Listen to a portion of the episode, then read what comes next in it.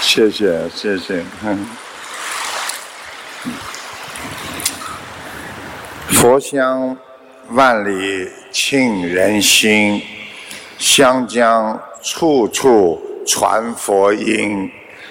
试问菩萨何处在？天上人间齐称赞。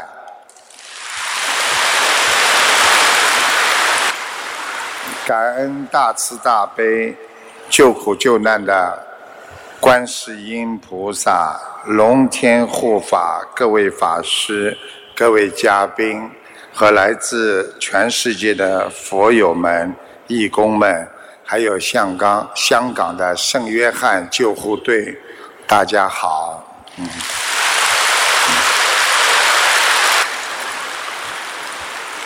人间的感情虽然深，但是没有我们佛情深，因为我们今后是一起在天上生活的菩萨。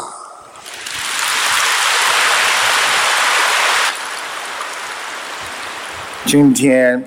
拜师又有一千位、一千朵莲花种植在天上。今天观世音菩萨，还有我们最伟大的释迦牟尼佛也来了。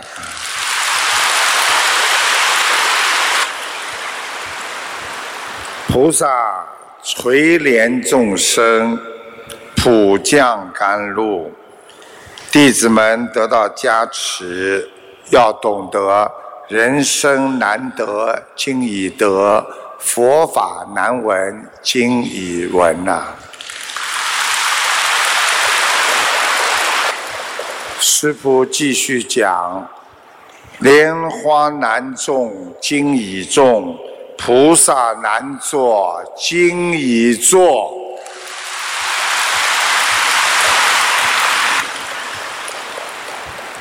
昨天，大家在主会场曾经看到了有一个女孩子，两个眼睛是瞎的，看不见。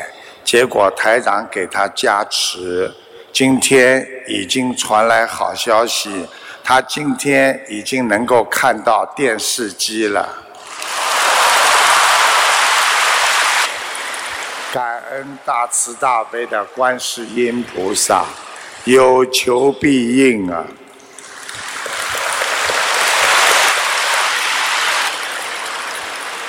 这几天，佛菩萨、龙天护法都来加持，诚心学佛的人，每能每个人都能消业消灾。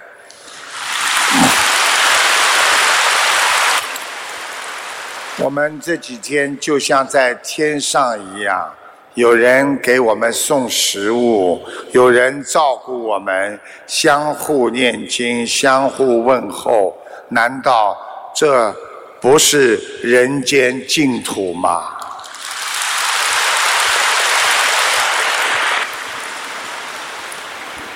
我们这几天佛友们法喜充满，佛心在人间。这块净土当中，净香开放的是我们的慈悲心，相互帮助，一起念经，一起学佛，视佛友为亲人和自己的家人，这才是真正心灵的净土，这才是我们人间真正的净土啊！今天拜师，又有很多的反馈，啊，我有很多，我也只能念一点点。呃，在师傅的加持，我们第一批弟子的时候，我先是感到一股强大的气场冲向脑门跳动，突然我看到一朵巨大的莲花。从天旋转而下。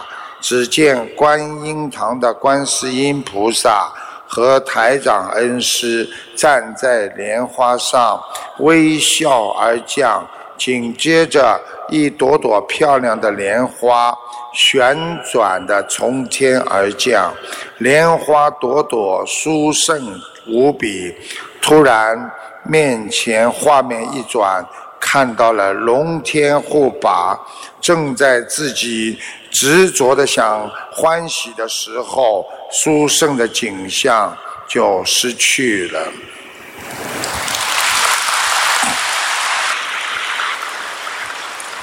太多不能给你们念，只能给大家再讲一个比较精彩的反馈。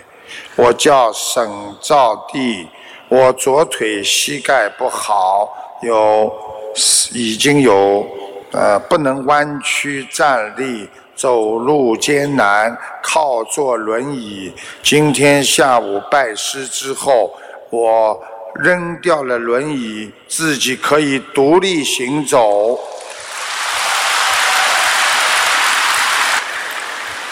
也不需要拐棍了，大家看了都无比的惊奇。希望大家相信心灵法门，心灵法门是法法法宝，万分感恩大慈大悲的观世音菩萨。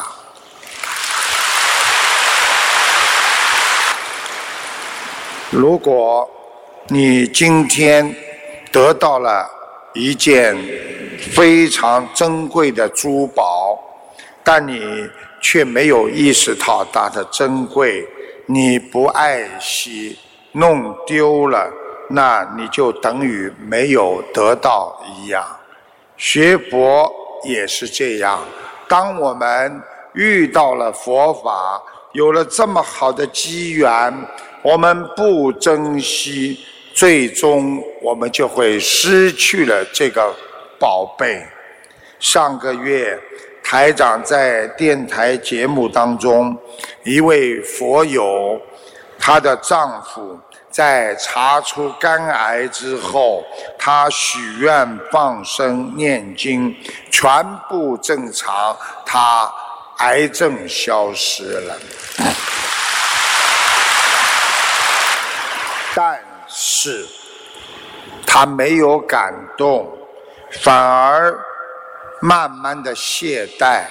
他到处讲医生误判查错了，他开始吃荤，然后造口业，甚至不许他的太太来拜师。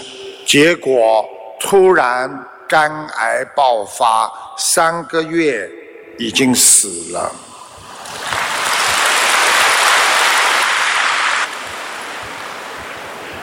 他的太太打进电话来，就是问台长，他的先生被他超度走了没有？所以大家要珍惜我们的佛法，佛法在人间不容易呀。因为越是宝贝的东西，越是少啊。所以好好学佛，就是珍惜我们自己的佛法和法宝啊。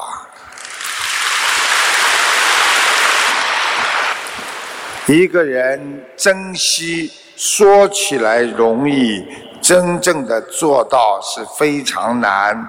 我们现在每个人为了自己一点点的利益，或者遇到一点点的坎坷和挫折，就认为菩萨怎么不灵了，就舍去了佛法，放弃了修行。想一想。佛法难闻呐，因为种子种下去，等到长大发芽，有一段时间的。我们没有真正懂得佛法的价值，我们没有用心去听闻、思维和体会佛法，更没有落实佛法到我们的行动上。所以，我们就没有得到佛法的真谛。烦恼的时候，我们就找不到佛法了。把菩萨全部扔在了自己的脑后，就犹如在观音堂念经，一回家碰到了不如意的事情，马上又跳又骂又叫。有一道菜叫做佛跳墙，佛遇到了像你们这些不好好修心的人。佛看见你们都跳墙逃走了。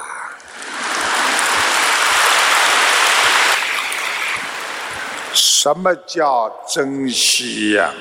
珍惜就是要把佛法这个正法当做能够解脱和究竟一切利益的珠宝啊！每时每刻想着它。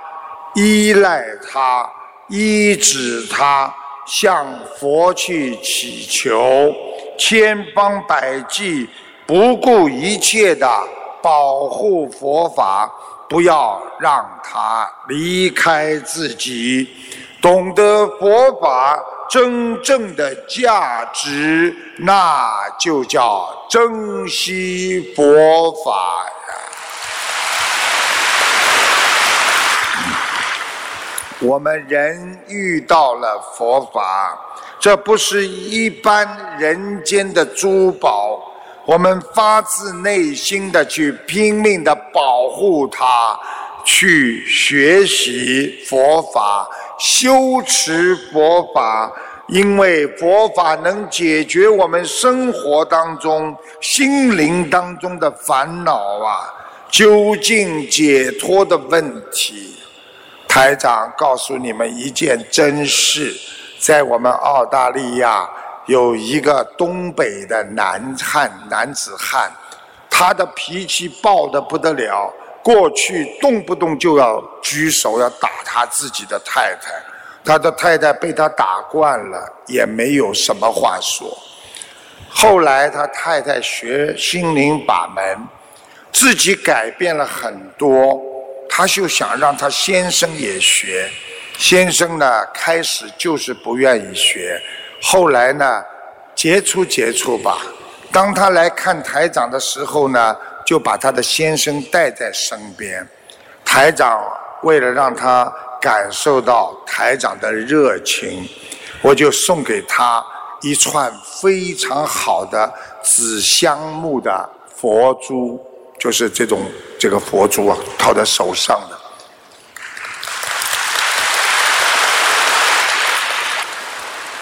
然后他后来告诉我说，有一天他又想举起拳头打他的太太的时候，突然之间看到了这串佛珠，心想：我是学佛人呐。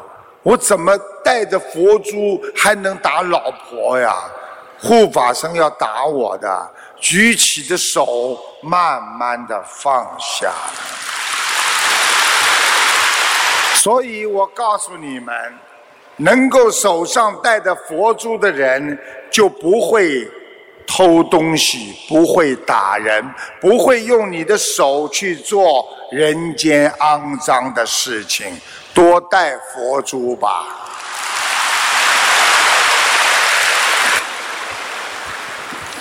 我们要得到菩萨的般若智慧，一个人才会没有迷惑，站得稳脚跟，生活才会有方向。要将恶缘转变成随缘。将随缘转成善缘，这就叫缘分的转换。举个例子，今天家庭有矛盾了，夫妻吵架那是恶缘，然后先有一方不去跟对方吵，随便你爱怎么骂你就骂，这叫随缘。当对方骂过头了，时间长了，他会自我反省：我不是一个好人，我为什么一天到晚要骂别人？这个时候，你就会把这个随缘转成善缘。要想一想，人心都是肉做的。一个人恶，是因为受到外环境的影响。如果我们人间都充满着爱，这个世界将更加的美好。我们佛法界经常讲无事无心，因为这个世间一切的事情，你只要。不把它当一回事，自然就无事了。没有事，你哪有烦恼的心啊？这就叫无事无心啊！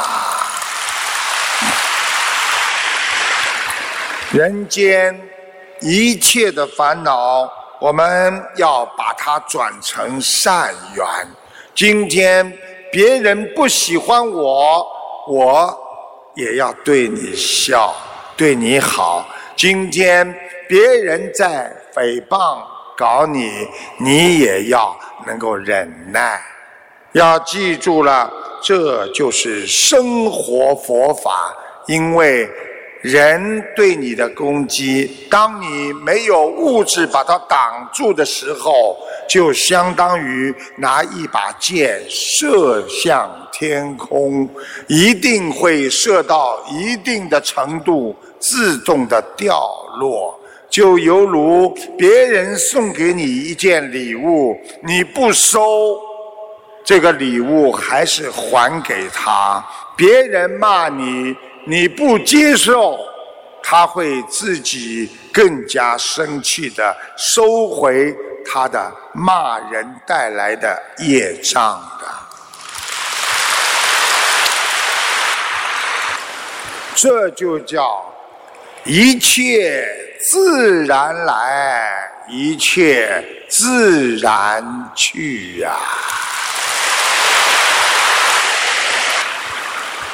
有一天，法起禅师听到几个小沙弥在讨论佛教的宗派问题，有一个小沙弥说。嗯，禅宗第一，有的说，嗯，禅宗最好。讨论间，不凡对其他佛教的门派有歪曲和贬低之意。他们立刻，他就把几个小沙弥叫过来。这一个法起禅师说。你们过来，你们去把寺院里的一根生长得非常茂盛的小樟树，你们去把它修理一下。你们留一个树杈，其他的把树边上长出来的这种茂盛的叶子全部把它剪掉、砍了。一棵充满生机、枝叶茂盛的小树，马上成了惨不忍睹的单枝独干了。更严重的是，几天之后，这棵不幸的小树居然死掉了。这天夜里，几个蒙过弯来。幡然门醒的小沙弥一起到法起禅师的采访禅房，对那天的言论一同做了检讨。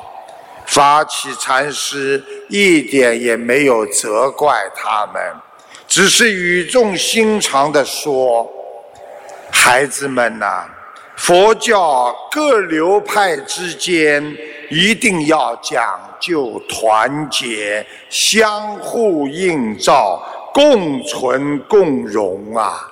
就好像我们这间房间里的烛光一样，不只是哪一支蜡烛照耀的这个房间的亮，而是整个房间十几支的蜡烛才能使这个禅房光融合起来，才可以满房间的生辉呀。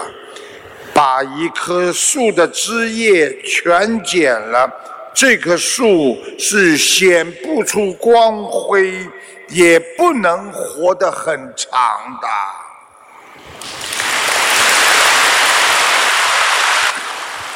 所以佛教讲究虚空法界，一切法相、一切的人事物，都是同来自一念自性。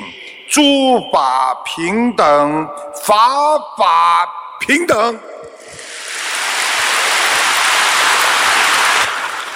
现实生活当中，我们人难道不是这样吗？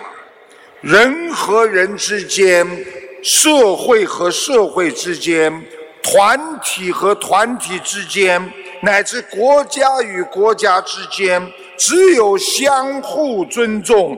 平等相处，才能互帮互助，共谋发展，争取和平世界啊！一切的相互排斥和嫉妒，功高我慢，对学博人来说，对你的心理生态环境。最终一定会受到伤害，所以只有团结起来，一起为弘扬中华文化和佛教的精髓，让世界大地每个人拥有佛教的理念。慈悲心和包容心和宽容心，这个世界才是大同世界啊！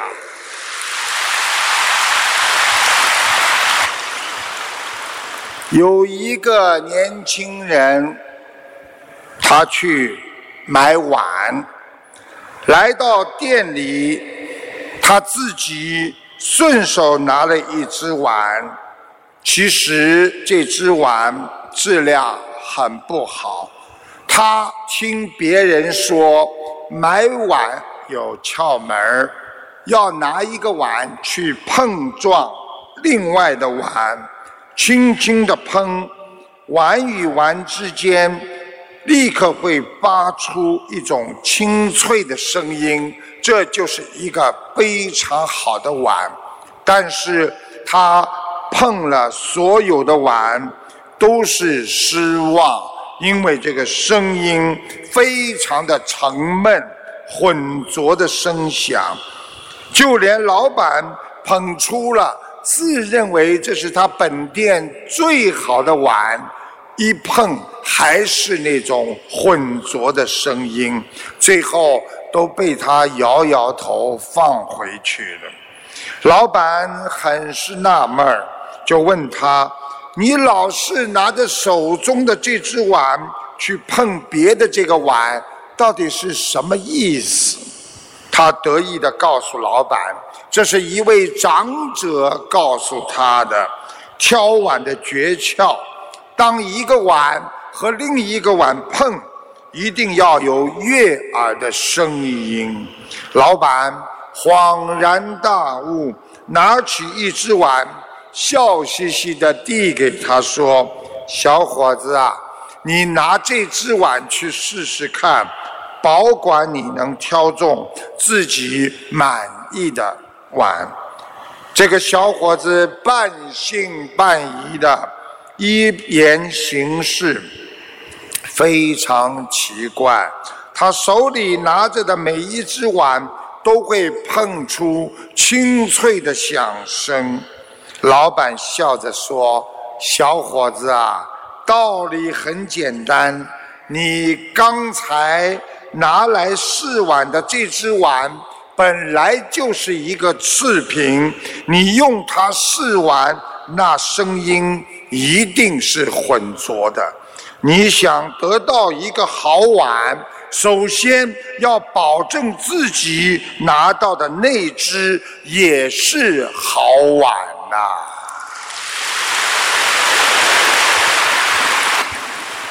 这个故事就是告诉我们，我们学佛人要去帮助别人。我们在家里要想和睦共处，不要去说别人不好，看看你自己这个碗是不是次品，你再去讲别人身上的毛病。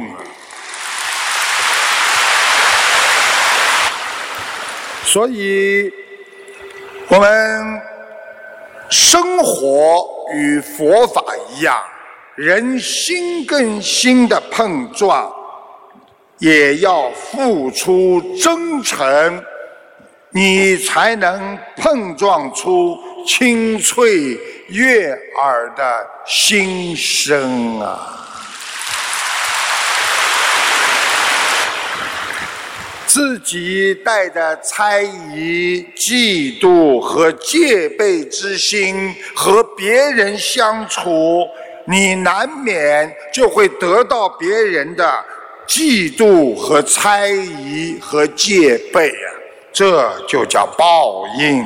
其实每个人都可能成为自己生命中的贵人，前提条件你应该与人为善，慈悲交友啊。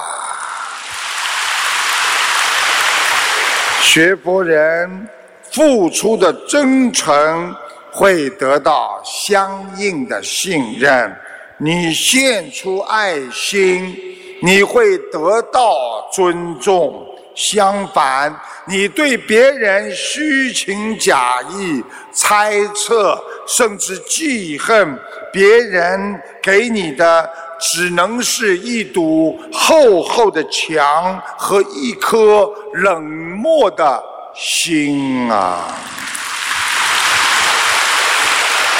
我们每个人生命当中都有一只碗，碗里装着善良、信任、宽容、慈悲，也装着虚伪、狭隘。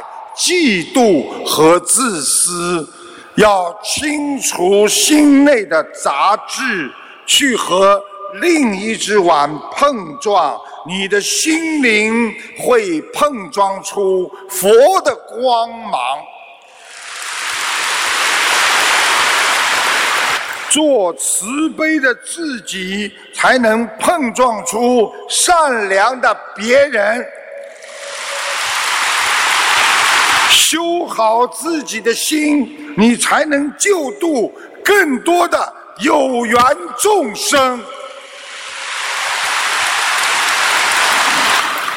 台长在节目当中啊，一位听众打进电话，叫说他啊看图腾，台长看到他的肚子肚囊大了，他开始还挺不好意思的。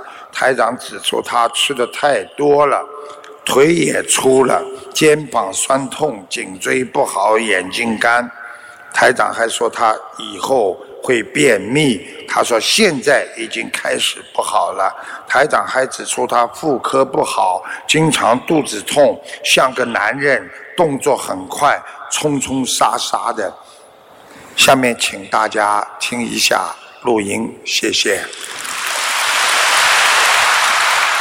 台长，呃，台长好，啊，我要请台长帮我看一下，啊，一九呃七九年属羊的，还有台长，我想请问一下我自己的身体有没有灵性呢？嗯，灵性倒没有，刚刚帮你看了一下，扫描了一下，我看就看见你肚子大了，你这肚子现在肚囊大了。OK OK，可以可以，台长。不好意思讲的，吃的太多了。是的，是的，台长，我会改进的。对啊，会改进还不好意思的，大腿都粗了，还看不出来啊？嗯。嗯。你自己还要注意啊！是的，是的，要我不讲你还不卖账啊！还有啊，要注意啊，肩膀啊，肩膀有酸痛啊，颈椎啊，对，颈椎不好啊，对对对，眼睛啊，眼睛干呐，干的不得了啊！是的，是的，台长，太对。看你以后会有便秘的情况，嗯，听得懂？是的，是的，现在已经不好的，现在已经开始了吧？我看你子宫这个地方内膜有出问题，你正常的生理期啊，你会止不住啊，经常会肚子痛啊。嗯是的，是的，对的。啊，我觉得你这个人像男人，对的，啊，像男人一样的，哦呀，冲啊杀的，这种动作么快的嘞，哎。是的，是的，是的，太准太准了，猜的很准。谢谢。今天因为是弟子开示，所以呢，台长不能像昨天讲的比较简单，因为是弟子了，要多学一点佛法，所以呢，台长。要稍微讲的深一点点，但是呢，也会让你们听得懂。台长告诉大家，有人问，在人间烦恼太多，很多人说我真不知怎么个活法。记住，佛法就是你生活的活法。大家听得懂吗？佛法就是你生活当中的活法，你只要用佛的法来到生活当中好好的活，你就活出一个精彩的人生，能断烦恼。破无明的智慧，你就是拥有菩萨的活法。有一天，我说的这一天太长了。这个一天是在两千五百年之前，穆建连的弟子。目犍连是佛陀的弟子，和阿难，大家知道佛陀有个弟子叫阿难，非常有智慧。他们两个的弟子、学生，啊，那个僧呢，不是学生的僧，是僧人的僧，叫学生。他们在一起呢谈话，两个人呢相约同声赞颂经背，就说：“哎呀，这经好啊，这个经好，那个经好。”看谁唱诵的最好、最妙、最胜。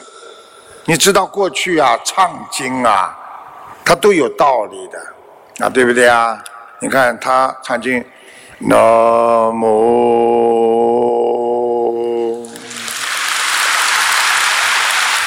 台长的嗓子好不好？你们看看西藏的密宗，为什么吹这种？它是一种庄严啦！你看他吹的西藏那种像这种管子一样喇叭东西，呜！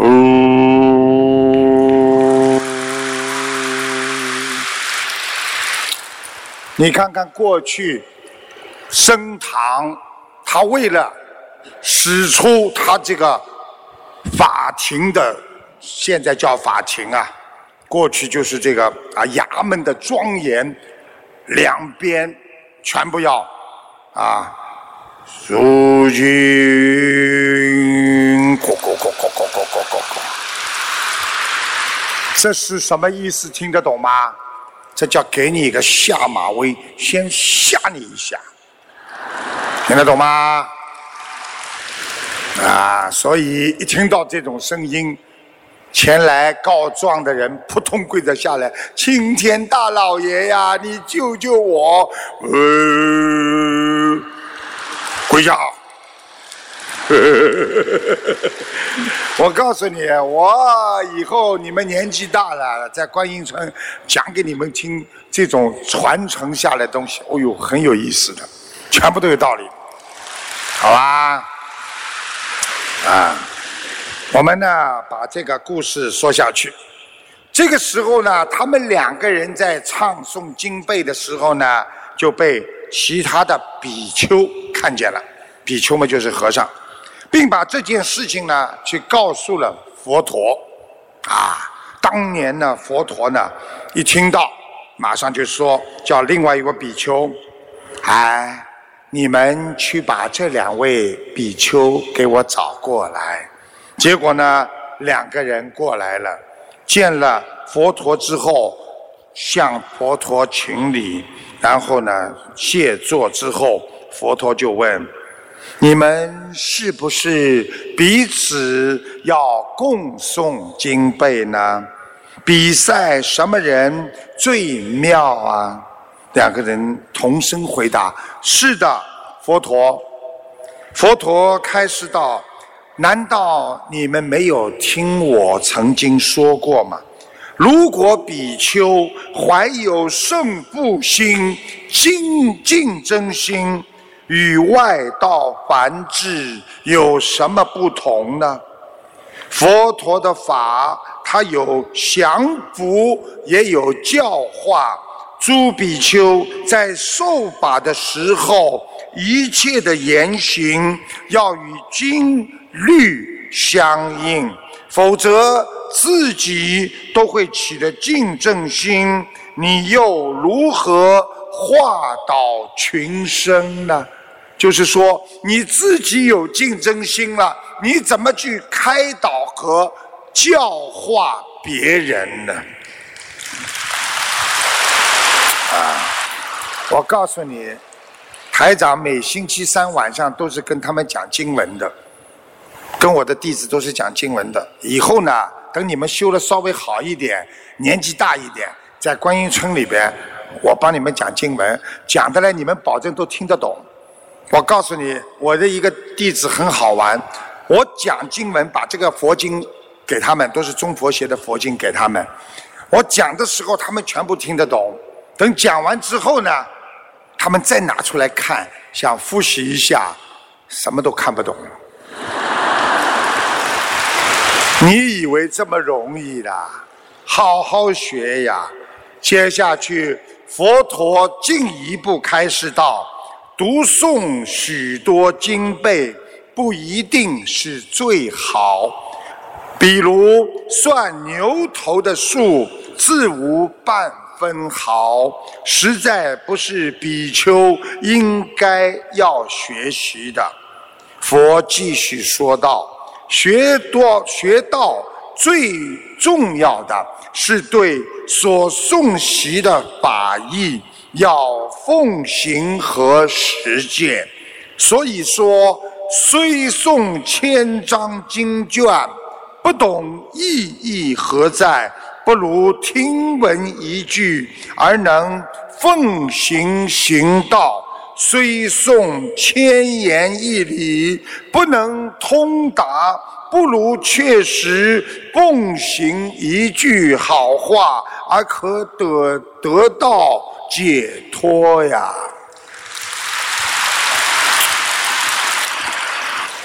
鼓掌的人有一半没听懂。所以，师傅只能给你们稍加解释，就是说，你背的经文，所以为什么你们小房子的经文有时候质量不好？你们太快了，你们以有的人念经念得快的了，连自己都不知道念到哪里。我们观音堂经常有我的弟子坐在那里念经，嗯，嗯嗯嗯入定了，入了昏沉大定，醒过来之后要继续念，忘记了刚才念的是大悲咒还是心经了。我还有一个弟子很好玩，跪在拜殿前，前面放着礼佛大忏悔文，结果人趴在那里睡着了。后面的人呢，等着他走掉之后，别人上来一看，这个人怎么念的这么认真啊？一遍礼佛大忏悔文，台长念一念是五分钟到六分钟，他居然念了二十分钟还不起来，一拍他，他入定了。所以你们大家要记住，《心经》就是一个白话经文，色即是空，空即是色。叫你们看见我们现在这个有色世界，等到你眼睛一闭，全部都是空的。我们小时候争来的、要来的、抢来的，包括自己需求得来的，现在到哪里了？我们到人间来，连个身体都是借来的，走的时候你身体也带不走，只能放在。人间放在这个地球上，走的时候离开的就是你这个灵魂呐。所以色不就是空吗？但是你说它空，我们又实实在在看见这么多的花呀、桌子啊，有色世界，这不就是色即是空，空即是色吗？师傅帮你们讲心经，我可以跟你们讲三个月。三个月讲完之后，你们保证还不懂。因为菩萨的经文人是讲不清楚的，是靠你本性内心的佛性去理解的。所以师父把你们引进门。修心靠个人呐！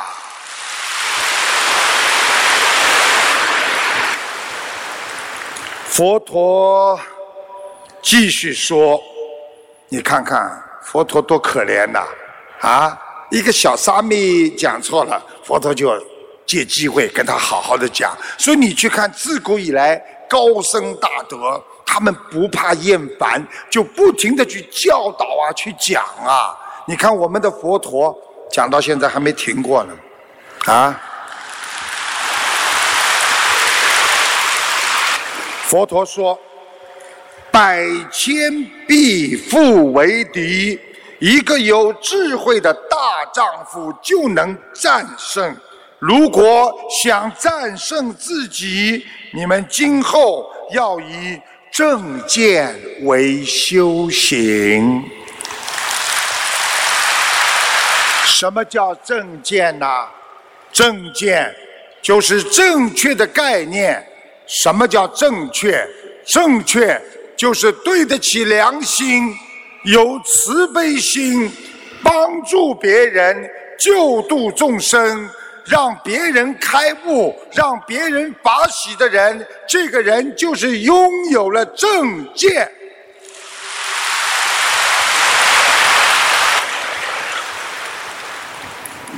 佛陀继续说：“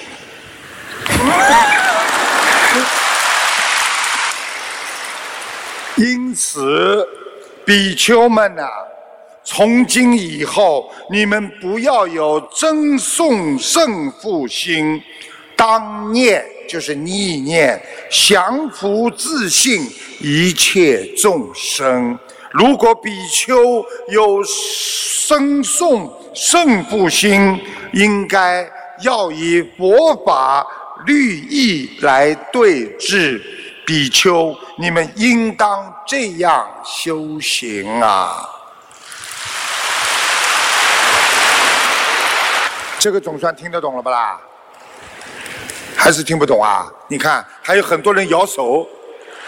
你叫我，你叫我怎么讲？还还是弟子啊？卢台长，这个你们以后出去的话，如果你觉得你回答不出，你就不要说是卢台长的弟子。听得懂吗？你们说卢台长的弟子，一定要回答得出的。啊，我告诉你们，很简单。就是说，我们跟别人有争讼心，就是争争斗和胜负心，所以不比就不会烦恼，一比人就比出烦恼出来了。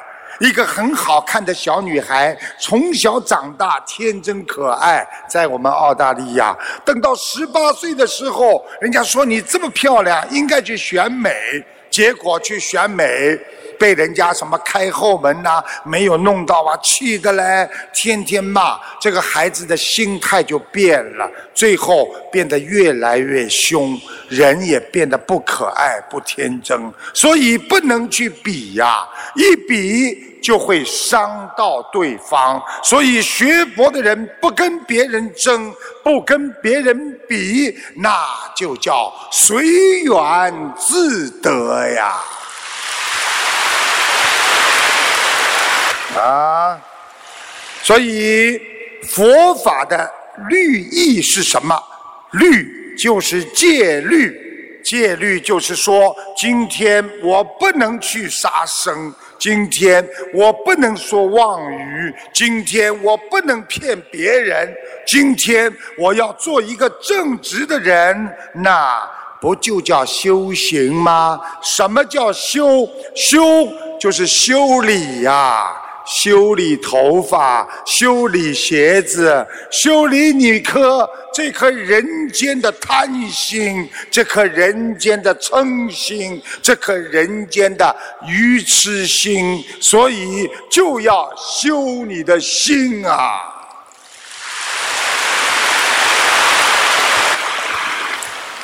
佛陀讲完，比丘二人。听了佛陀的开示之后，立刻坐位起来。古时候文言文叫坐位，就是马上坐正，顶礼顶礼佛足，就是他们跪在佛陀的脚下。所以你看，我们的这个佛法里边也有经常啊顶礼，顶礼是顶在啊这个这个自己师父啊的脚下或者佛陀脚下，请求悔过，发愿。自今以后绝不犯过，唯愿慈佛陀慈悲接受忏悔，啊，接受忏悔。你们以为佛陀不讲话了？佛陀接下来又讲，啊，这叫谆谆教导，孜孜不倦，这就是我们伟大的佛陀。因为佛陀今天来了，所以我一定要好好的赞美我们的佛陀。啊，佛陀继续说，在我的佛法中最尊贵的法就是忏悔、改过。我接受你们二人的悔过。佛陀转身对诸比丘们说。这件事例可作为大家学习的依据，你们要谨记在心啊！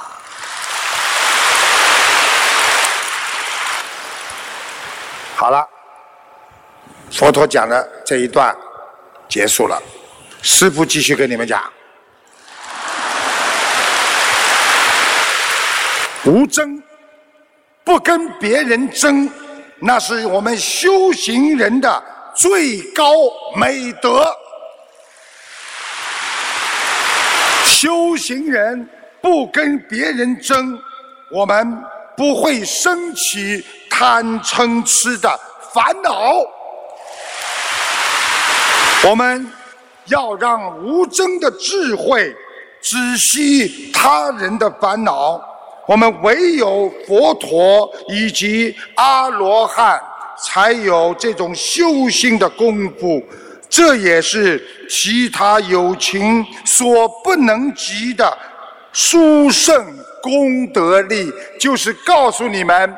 因为当你能够不争天下事的时候，你就拥有了阿罗汉的果和菩萨的境界。这就是师父经常跟你们讲的：不争人间天下事，试看天上谁能行。有本事我们在天上见，在人间争的名、争的利都会没有，有什么用啊？我经常讲的一句话：凯撒大帝当年征服了欧洲、非洲和亚洲，称为大帝。他跟下面随从的人讲。我死了时候，你把我两个手放在棺材的外面，侍者就问他为什么，他就告诉他们，因为我要让全世界自以为能够征服这个世界的人看一看，我凯撒大帝离开这个世界也是两手空空啊。《金刚经》云，云听得懂吗？你们这些弟子云听得懂吗？啊，就是天上那个云啊，逗你们玩呢。云就是说，啊，《金刚经》云，佛说我得无争三昧，听得懂吗？我如果得到了。不跟别人无争的三昧，三昧是什么？就是我们的心神平静，那是一种智慧。人中最为第一，就是说不跟别人争，那是我们做人当中的第一，是第一离欲阿罗汉。什么意思啊？就是自己高境界的修行，那就叫阿罗汉。离欲就是离开了人间的欲望，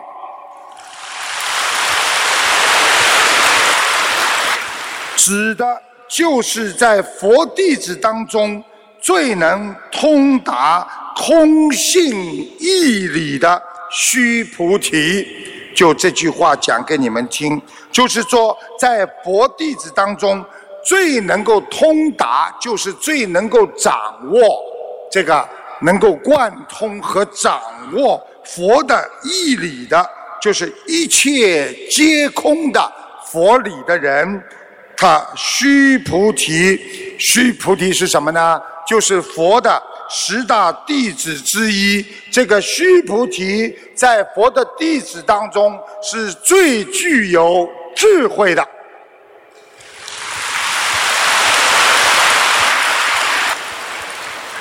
回到两千五百年前后的今天，师傅说：“今天你们跟着师傅学佛法，弘扬中华文化，学习佛教精髓，你们就是最有智慧的弟子。”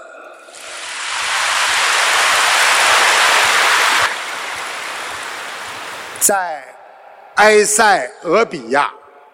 你看，我又讲到外国了，啊，要拉回来，因为一直讲佛法，很多人会听不懂的。所以为什么叫白话佛法？啊，我一定要讲讲过去，讲讲现在，对不对啊？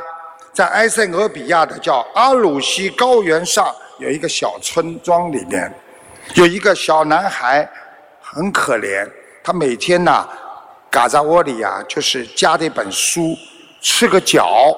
跑步上学和回家，那么他离学校，你们知道有多少远？十公里，而且贫穷啊，他的家境啊，他不可能有坐车上学的塞望。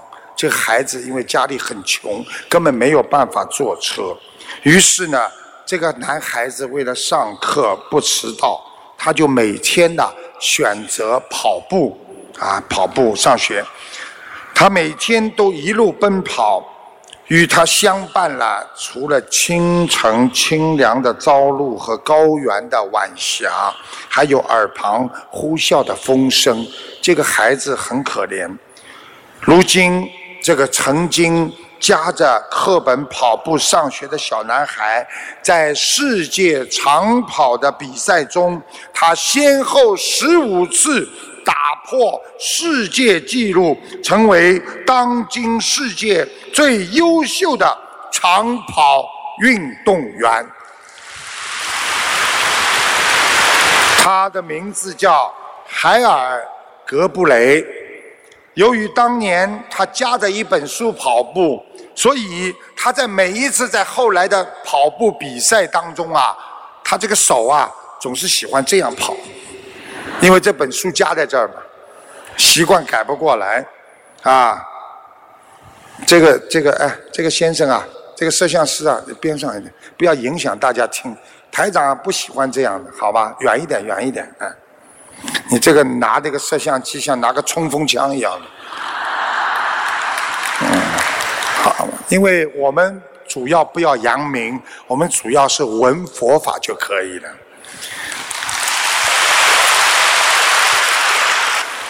你们现在知道你们的师傅个性了吗？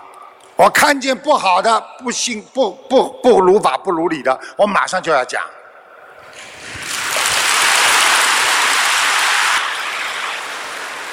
所以呢，这个小青这个青年呢，如果不是贫困和苦难，他成就不了今天世界田径运动员的骄子。当年他回顾少年时的情景，他总是无限的感叹说：“我要感谢贫困和苦难，其他孩子的父母有车可以接送他们上学。”电影院或者朋友的家，而我因为贫困，跑步上学，我别无选择，但是却为之感到快乐和幸福。可见，我们人间苦难并不可怕，最可怕的就是你没有认识到苦难本身它蕴藏着无限的生机呀。我们人在这个世界上受苦，我们不要怕，因为有人的吃苦就是宵夜，因为我们吃了苦了，我们才会去寻找一条解脱吃苦的路。很多人家里很富有，什么都不缺，他不会想到要去学佛，要去拜佛，而我们吃了苦了，我们现在明白了。我们才知道要寻求佛法，追寻真理。师父告诉你们，生命，如果你认为它是一道减法题，就是减解加法和减法题，那么它的答案你已经知道，这个生命。将减去你在人间所有的一切，包括你最后的生命。如果你认为这个生命是一道加法，那么你的人生的结果可能就是一个非常伟大的境界，会创造出人间奇迹。佛教讲吃苦就是宵夜，对待吃苦，我们要改变心态，心态改变了，我们就会改变我们的态度，态度改变了，我们就会改变自己的习惯，习惯改变了，我们的性格就会改变，性格改变了，我们的人生就会改变，人生改变了，我们的命运才会彻底的改变。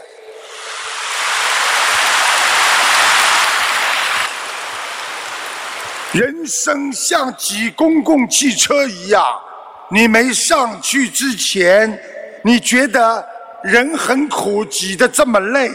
但是你只要愿意努力的挤上公共汽车，挤来挤去，你总能找到一个不挤的地方，偶尔你还有一个座位，这就是生活。你们现在知道你们为什么要找一个师傅了吗？因为师傅比你们稍微的修心早一点呐。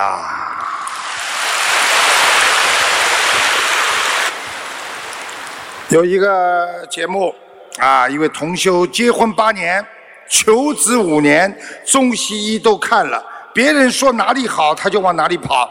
他说什么药都吃过，什么钱都花过，错过了最佳的生育年龄，啊，失去了兴趣，闹情绪，身体越来越不好。二零一五年接触了心灵法门，念经许愿放生，求菩萨保佑有孩子。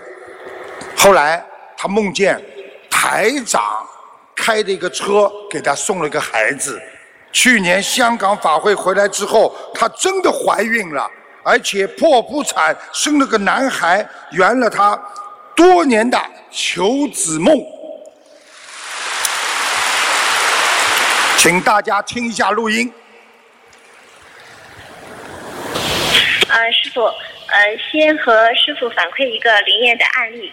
有一位同修，他已经结婚八年了，然后他求子求了五年，历尽了很多的磨难，中医西医都看了，朋友说哪里好他就往哪里跑，吃中药都吃怕了，然后后来随着年龄的增长，还错过了最佳的生育年龄，他心里非常着急，对生活也感觉，嗯，觉得生活好像没有没有兴趣了，然后甚至自己闹情绪，然后身体也越来越糟糕，直到二零一五年他接触了心灵法门。然后他就开始念经、放生、许愿，他每天都会求观世音菩萨保佑能够生个孩子，以延续夫夫家的香火。然后后来有一次，他就梦到台长笑眯眯的开着车，副驾驶上还躺着一个小孩子。然后师傅跟他说：“这是你的孩子。”嗯，然后他后来她参加了那个去年六月份的香港法会嘛，然后回来后没几天，她就真的怀孕了。然后在今年的两月份，嗯，剖腹产生了一个男孩。他圆了多年的求子梦，然后同修他非常感恩观世音菩萨，感恩师傅，感恩心灵法门的真实不虚。啊，这个嘛肯定是财长帮他弄来的呀。对对，他就梦见师傅开着车，然后给他送了个孩子。送送子呀，他一定很努力。心灵法门真的是真实不虚，感恩师傅。谢谢。你们好好的修心，级别高的，修得好的，观世音菩萨。给你们送子，级别差的、修的不好的，有一个穿西装的人也会开着车把你们送一个过来。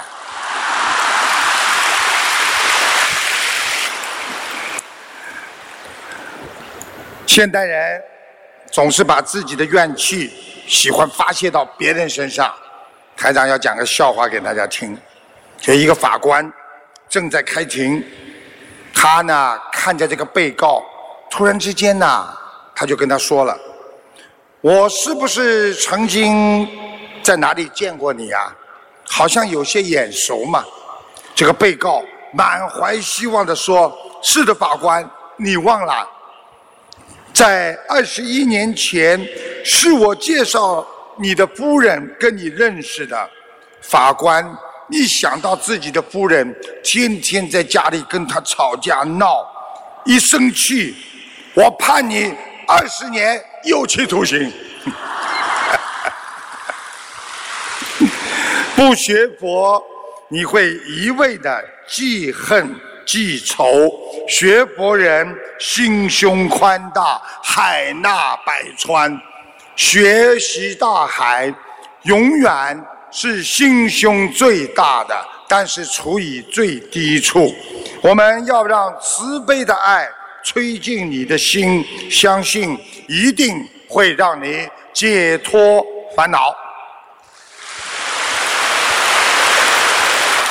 你们记得啊，台长在呃二号，就是前天跟你们讲个看人有九个关吗？对不对啊？我今天呢又想跟你们讲啊一点看人的方法。你们愿意不愿意听？啊，不过呢，我不能讲的太长，因为还有很多的佛友要问问题，很精彩。所以呢，台长简单的跟大家讲一讲，学佛要学会看人，因为在末法时期，好人坏人分不清了，所以你要学会看人。我教你们几个方法，教你们几招，好好的能够辨别正。邪啊！我们学佛人要从中华文化当中去寻找渊源，懂得观善缘就能结善缘。所以今天跟大家开讲诗人八关。啊，师傅看见你们这些弟子很开心啊！啊，你们都知道的，师傅这个人就是这样的。哎呀，看看你们这些弟子学佛了，想想观世音菩萨妈妈，你看这个世界上又有这么多人学佛了。如果这个世界上每个人都学佛，那哪有争斗啊？慈悲吧！啊，诗人八关的第一关就是通则观其所理。通则是什么意思啊？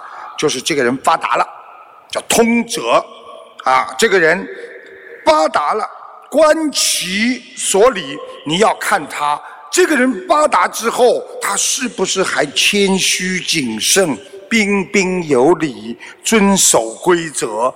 你看这个人发财了，他还是跟你很好，嗯，这是个好人，听得懂吗？第二则，贵则观其所敬。贵就是一个人地位高了，你要看他推荐什么人，他提拔什么样的人，他这个人就是什么样的人。台长现在很好，我推荐你们学佛，让你们越来越好。那么你们怎么样的？善良人，那么台长就是什么样的善良人？这一招很厉害吧？如果他现在很很有地位了，他经常去找那些下三滥的人，那么这个人一定自己也是下三滥，听得懂了吗？啊，这第二则，第三则，富则观其所养。富是什么意思呢？一个人有钱了，你要看他怎么花钱。这个人有钱了，第一你要看他给谁花，花在什么地方。人穷的时候，如果节俭，他不乱花钱，那么说明这个人很好。如果人富了之后，这个人还是能够节俭，那这个人就是高品德的。高道德的一个人，所以很多人有钱了，哎呀呀，乱花乱花，哎呀，无所谓，怎么着？这个人，我告诉你，以后不会对你很好的，听得懂了吗？教你们的师傅，你们白教的，还感恩师傅，感恩师傅。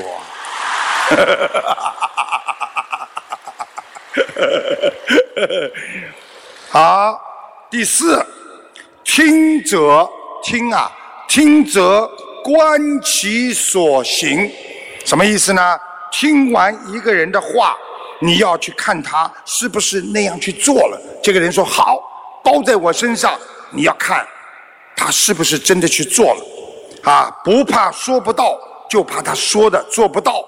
所以这个人只要说了，你记住，如果他这件事情他说了，他帮你做到了。你相信他，他下一次还会帮你做到，厉害吧？要学吧？搞都搞不清楚你们，你们这些弟子我怎么办？啊，高高低低都有啊。第五，指观观指责观其所好，指是什么呀？通过一个人的爱好。你可以看出这个人的本质。如果这个人爱好打麻将，这个人喜欢本质赌博，这个人喜欢拼命的吃，说明这个人懒惰。听得懂吗？这个人喜欢骗人，这个人就是一个不是一个好人。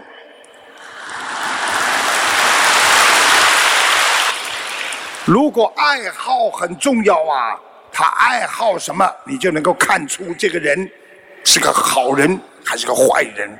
你说好人像卢台长这种，我会爱好什么？爱好学佛念经啊，对不对呀？如果我去爱好不好的东西，你说这是卢台长吗？听得懂了吗？所以学佛人不能有不好的爱好。我喜欢喝酒，我喜欢到舞场里边去，我喜欢蹦叉叉。那你以后就到地府里边去蹦叉叉吧。第六，久就是经就是很久了，时间长了，则观其所言。第一次跟一个人见面的时候，他说的话不算什么，你要看他和他相处久了，你再听听他跟你说什么，是不是跟当初的一样？跟当初的差别越大，这个人品就越差。师傅没有白白白叫吧？啊，你们叫师傅没白叫吧？第七，穷则观其所不受，这是中华的传统文化呀。所以你们看看我们的古代的那些贤达，孔老夫子多有智慧呀！那么早就一个看人都看了这么透彻。我们现在这么多人为什么会上当啊？没有智慧。还有贪心啊，怎么能不上别人的当啊？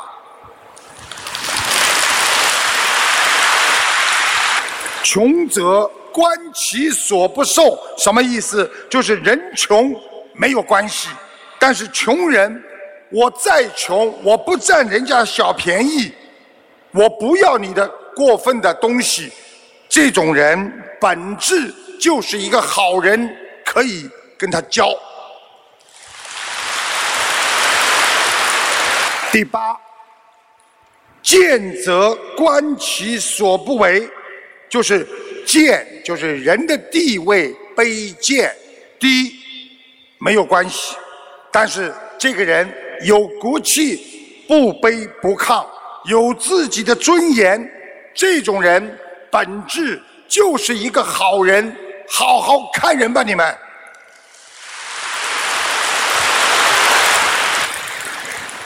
台长，不能再占时间了，已经多讲了十五分钟了，啊，台长是准备了很多，我是很喜欢跟你们聊的，啊，啊，但是呢，实在有一个笑话准备好了，不讲给你们听，觉得对不起你们，憋着难受。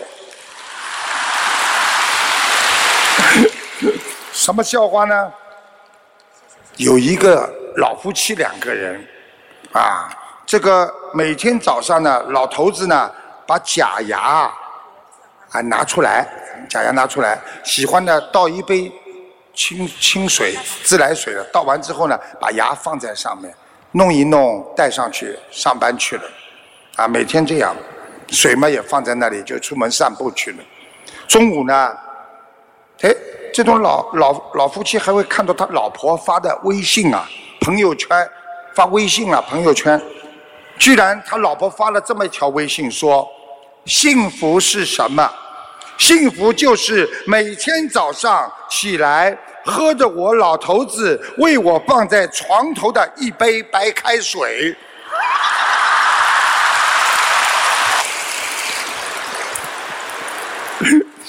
你们说这么笑话，你让我憋着，我不难受。